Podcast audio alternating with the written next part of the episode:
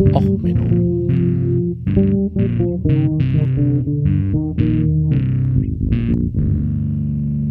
Der inkompetente Podcast über Dinge aus Militär, Technik und Computer, die so richtig in die Hose gingen.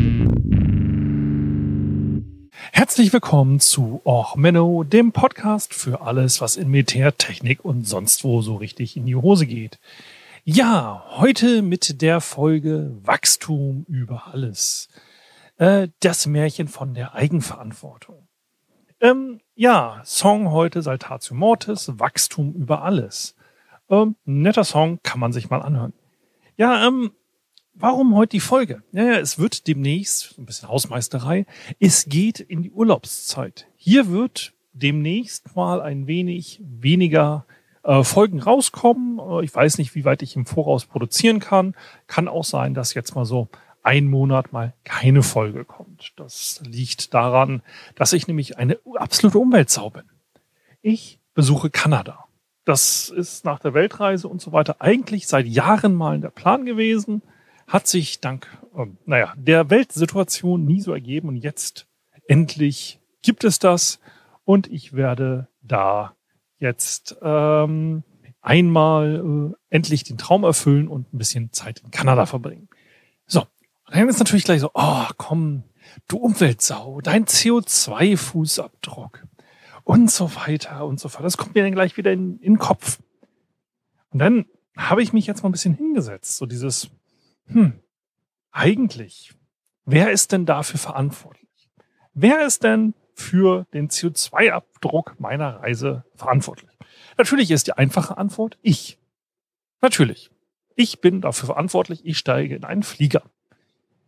Ähm, ich werde natürlich so ein bisschen, man kann da was ja kompensieren, man kann das ja schön rechnen, man kann ja Bäume im Amazonas pflanzen lassen. Aber warum ist denn der Amazonas eigentlich abgeholzt?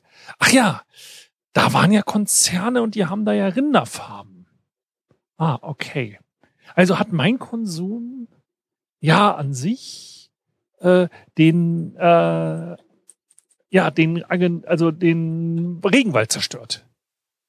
Ja, also an sich schon, also so an sich. Natürlich war es jetzt nicht ich selber mit meinem Konsum, sondern vielleicht auch der VW-Konzern, der ja da in Brasilien Rinderfarmen mit Sklaven äh, betrieben hat. Oder ähm, ja, also das ist ja mal dieses, dieses Eigenverantwortlichsein. Das ist eine einfache Methode der Politik, der Wirtschaft, einfach die Schuld an irgendwas Dreckigen dem Konsumer in die Schuhe zu schieben. Ich meine, wer kennt das nicht? Diese ganzen Selbstverpflichtungen der Wirtschaft.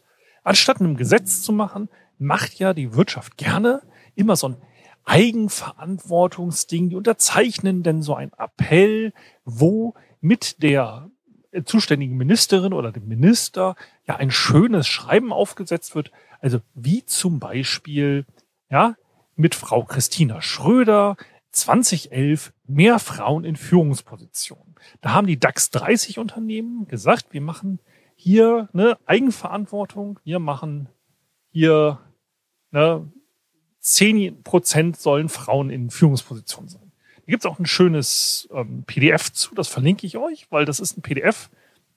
Äh, das hat noch so Webseiten-Buttons drin. Wer kennt das nicht? Wer möchte nicht auf seinem PDF so einen Button für die nächste Seite? Ich meine, dafür habe ich ja nur so einen PDF-Reader. Ja, dafür verwende ich die. Aber naja, und schön, dass das jetzt also besser wird. Und. Ich meine, wir haben 2011 war das Problem mit Frauen in Führungspositionen doch gelöst. Jetzt ist doch alles gut. Warum, warum ist denn jetzt Pride Month? Warum ist denn jetzt hier, warum ist denn hier immer diese Diskussion mit Gender Pay Gap und so? Das ist doch gelöst. Die Wirtschaft hat sich doch selber ver darauf verschrieben. Die Wirtschaft macht das schon. Genauso. Ja, die Ernährungsampel. Ja, wir werden alle nicht zu dick. Die Wirtschaft, die macht das schon. Und überhaupt diese Ampel da drauf, die ist ja, ach, das sieht ja auch nicht schön aus auf den Verpackungen und so. Ja, also, das, das geht schon. Ja, oder auch, ja, also diese Patienten in der Corona Pandemie. Das, das muss ja einfach, ne, der Patient ist selber schuld, dass das Krankenhaus das bei ihm irgendwie, ja, also ich komme ja aus einer kleinen Stadt, also dass das Krankenhaus da, dass, dass das jetzt dicht ist, also das liegt ja nur an mir persönlich. Ich war ja nicht oft genug krank genug, um das städtische Krankenhaus weiter zu finanzieren. Ne, da muss ich mir als Verbraucher jetzt mal wirklich selber den Schuh anziehen. Ja, was, was ist denn jetzt? Jetzt habe ich einen Unfall, jetzt muss ich länger irgendwo hingekarrt werden, weil nicht jedes kleine Krankenhaus einen vollständigen Herz-OP da hat. Dass ich jetzt bei einem Herzinfarkt irgendwie eine halbe Stunde oder Stunde gefahren werde, wo jede Minute zählt. Ja, Gott, ich hätte halt einfach schon mit 14 anfangen müssen, Herzinfarkte zu kriegen, dann hätte man ja auch das Krankenhaus weiter behalten. Das liegt ja jetzt völlig in meiner Eigenverantwortung. Da muss man ja auch mal, ne, also da muss man als Verbraucher sich selber an die Nase fassen. Ne? Und also insgesamt auch so dieser ganze Energiemarkt. Ich meine, wer will schon diese hässlichen, hässlichen äh, Windkraftanlagen und überall auf jedem Dach irgendwie so eine Solaranlage? Ich meine, das sieht doch nicht aus. Ja, wo kommen wir denn hin jetzt bei uns damals im Dorf, wenn man da nicht die blauen Ziegel hätte aufs Dach machen können? Also wirklich. Ja, und ähm, das ist ja, der Mensch ist ja Vernunft geleitet. Deswegen ist das ja alles die eigene Schuld. Dann stellen wir doch fest, Moment mal. Also dieses, dieses Ding so mit dem Umweltschutz, diese ganzen Umweltschutzkampagnen, da gab es irgendwie so einen Bedarf der Industrie. Also man wusste ja schon seit den 50er, 60er Jahren teilweise, was für Auswirkungen gewisse Gase haben. Also ich hatte ja noch mal schon mal eine Folge über das verbleite Benzin. Der Erfinder hat ja auch das FCKW erfunden und so weiter. Man wusste damals schon, dass verbleites Benzin schlechter ist für die Umwelt. Und es gab ja auch noch eine Alternative. Man hätte nämlich, um das Klopfen bei Motoren zu verhindern, hätte man auch Alkohol hinzufügen können. Also ein ethylierter, ich glaube das Fachwort, irgendwas mit Ethyl. Ich, sorry, ich bin dummer Kraftwerksingenieur, ich habe da keine Ahnung von sowas. Ähm, da ähm, hätte man eigentlich stattdessen ähm, Alkohol in den Benz ins Benzin machen können, hätte man das Klopfen reduziert. Komischerweise war auch das verbleite Benzin, die hatten immer Ötyl irgendwas als Markenname. Da wurde dem Verbraucher vorgegaukelt, dass da kein Problem mit Benzin, also mit Blei herrscht. Weil wer hätte das denn ahnen können, dass Blei giftig ist? Ich meine, in den 50er Jahren, wer wusste denn, dass Blei giftig ist? Also das, das, das wusste ja keiner. Das, das ist, das konnte ja keiner ahnen. Naja, das wussten die schon. Deswegen hat man es ja vermieden, das mit verbleite Benzin verbleites Benzin zu nennen. Und man hat ja auch diesen CO2-Fußabdruck, den wir hier alle kennen, dieses berühmte, wenn du fliegst, ist das so und so viel und das und das. Ja, das kommt eigentlich von der Industrie.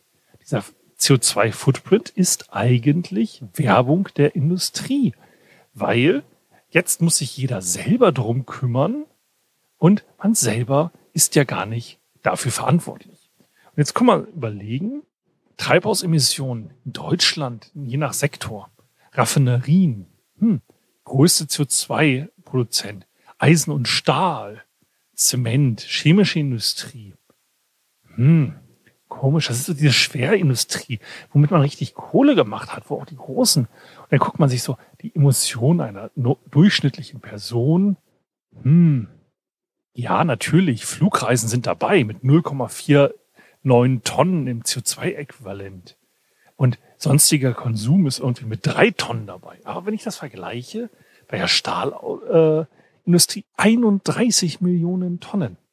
Das heißt, wir sind 80 Millionen Menschen in Deutschland. 80, ne, also 30 durch 80 sind drei Achtel, also ungefähr eine halbe Tonne. Ja, hm, eine halbe Tonne, das ist genauso viel wie die Flugreisen. Also die deutsche Stahlindustrie ist genauso schädlich wie die Flugreisen. Hm. Aber es ist natürlich einfacher, wenn man sagt, ja, so als Einzelperson musst du verzichten, damit ThyssenKrupp noch weiter deinen Gewinn macht. Ja. Und dann hat man natürlich jetzt auch dieses 9-Euro-Ticket, was jetzt ja gerade in aller Munde ist. Oh Gott, oh Gott. Wir haben ja, ne, also das, die Züge sind ja zu voll ja, dass man die Bahn privatisiert hat, um Gewinne zu machen aus dem Neoliberalen. Dass mein Dorf, wo ich herkomme, Weserbergland, ähm, der nächste Bahnhof, da muss ich über zwei, wenn ich doof fahre, über drei Flüsse mehrere Brücken nehmen. um zum Bahnhof zu kommen. Früher gab es neben dem Friedhof meines kleinen Dorfes einen Bahnanschluss. Gut, da musste man in den Wald rein, weil im Gegensatz zu anderen Gegenden fuhr der Zug oben auf dem Kamm, nicht im Tal. Da musste man in den Wald rein und da war so ein kleiner Holzsteg. Ja, so in den 50er, 60er Jahren war das die Bahnlinie. Man konnte gemütlich bis zur nächsten Großstadt mit dem Zug fahren und dann hinaus nach Hannover in die weite Welt. Das geht nicht mehr. Wenn ich heutzutage äh, jetzt von quasi mit dem Zug und öffentlichen Verkehrsmitteln, dann sitze ich erstmal im Bus zum nächsten Bahnhof, dann mit dem kleinen Regionalbummler bis in die nächste größere Stadt und dann nochmal eine Stunde nach Hannover. Dieser Bahnrückbau ist ja auch gewünscht gewesen, weil man hat ja eine autofreundliche Kultur in Deutschland geschaffen. Und weil damit konnte man Geld machen. Weil Deutschland hat ja Autos verbaut, gekauft und verkauft und gebaut. Und da hatte die Stahlindustrie was davon, da hatten die Refinerien was von, da haben die Automobilkonzerne was von. Da hat man ja sowas gebaut wie die City Nord. Wer das kennt, früher war der CCC Hamburg in der City Nord. Das ist eine Bürostadt, die nur gebaut wurde als Entlastungszentrum. Das heißt, wir bauen irgendwo auf die Fläche große Industriegebiete, wo dann halt Verwaltungen, Büroflächen gebaut werden. Das ist ein furchtbar hässliches Ding. Und das Ding wurde nur für Autofahrer optimiert. Das heißt, du hast unten Tiefgaragen drin, da hast so tolle Brücken, die den Fußgängerverkehr sicher davon trennen. Das ist ja auch so dieses Bauprinzip, das man jahrelang in Deutschland ver äh, verwendet hat. Also möglichst alles aufs Auto optimieren. Aber Selbstverantwortung, ne? weil jeder ist ja selber dafür verantwortlich, wie er hinfährt. Dass du da keinen U-Bahn-Anschluss hast, keinen S-Bahn-Anschluss vernünftig, dass du da erstmal laufen musst, ja, das ist ja ein anderes Thema. Aber du bist ja erstmal selbstverantwortlich, deswegen fährst du ja mit dem Auto dahin. Ne, und diese Entlastungszentren, diese Malls und so weiter, hat ja auch in Amerika, das war ja das große Vorbild, hat ja wunderbar funktioniert.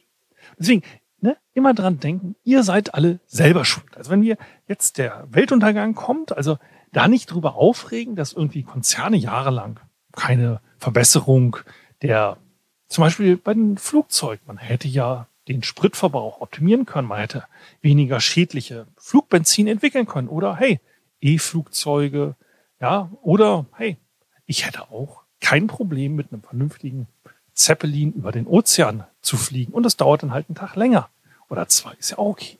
Aber nein, man hat ja optimiert daraufhin, dass man halt in ein handliches Gepäckstück zusammengefaltet wird, in der Holzklasse über den Teich äh, transportiert wird, weil nämlich nur mit möglichst vielen Flügen sich dann das Geld machen lässt. Ähm, ja, dieser kleine Rent zum Thema Selbstverantwortung ist jetzt so ein bisschen aus Pfingsten geworden, äh, weil alle sich darüber aufregen, oh, die Züge sind voll. Keiner regt sich aber darüber auf, dass mal, wenn man irgendwo zum Auto ähm, in Urlaub fährt, dass dann auf einmal die Staus sind. Ich meine, ich wohne nördlich vom Elbtunnel. Man braucht sich über den Elbtunnel nicht groß unterhalten. Und ich wohne dummerweise auch am nee, äh, südlich des Hamburger Hauptbahnhofs. Das heißt, ich habe beide versauten ähm, Verkehrsprojekte, äh, die es hier in der Region gibt, direkt vor der Nase. Ja, der Elbtunnel ist halt einfach schlecht gebaut, weil die Leute einfach Angst haben im Tunnel und dann bremsen und dadurch nicht so schnell fahren, wie sie müssten. Und der Hamburger Hauptbahnhof hat halt einfach mal ein paar Gleise zu wenig für das Verkehrsaufkommen, das da durchgeht. Das ist der Hauptknotenpunkt in Norddeutschland.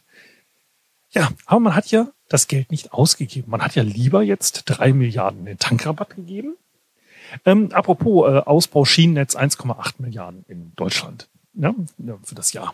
Ähm, man hat ja auch die Bahn privatisiert, die Bahnhöfe abgebaut. Warum? Unterhalt der Bahnhöfe kostet dem Konzerngeld. Neubau von Bahnhöfen ist im Zweifelsfall Staatsaufgabe. Also so gesehen, ja, ein fröhliches Aufregen. Hier eigentlich nur die kurze Folge zum Ankündigen des Urlaubs. Es kommt jetzt auch noch mal eine äh, Ukraine-Folge die Tage raus und dann gucke ich mal, wie ich da mit dem weiteren Rhythmus ähm, weitermache. Also erstmal soweit eine schöne Zeit, schöne warme Sommertage hoffentlich demnächst. Und wir hören uns demnächst. Bleibt gesund. Bis dann, alles Gute, euer Sven. Und ich hoffe, euch hat die Folge gefallen. Wenn nicht, dann schiebt sie mit eurem Fußabdruck eurem Nachbarn über den Zaun.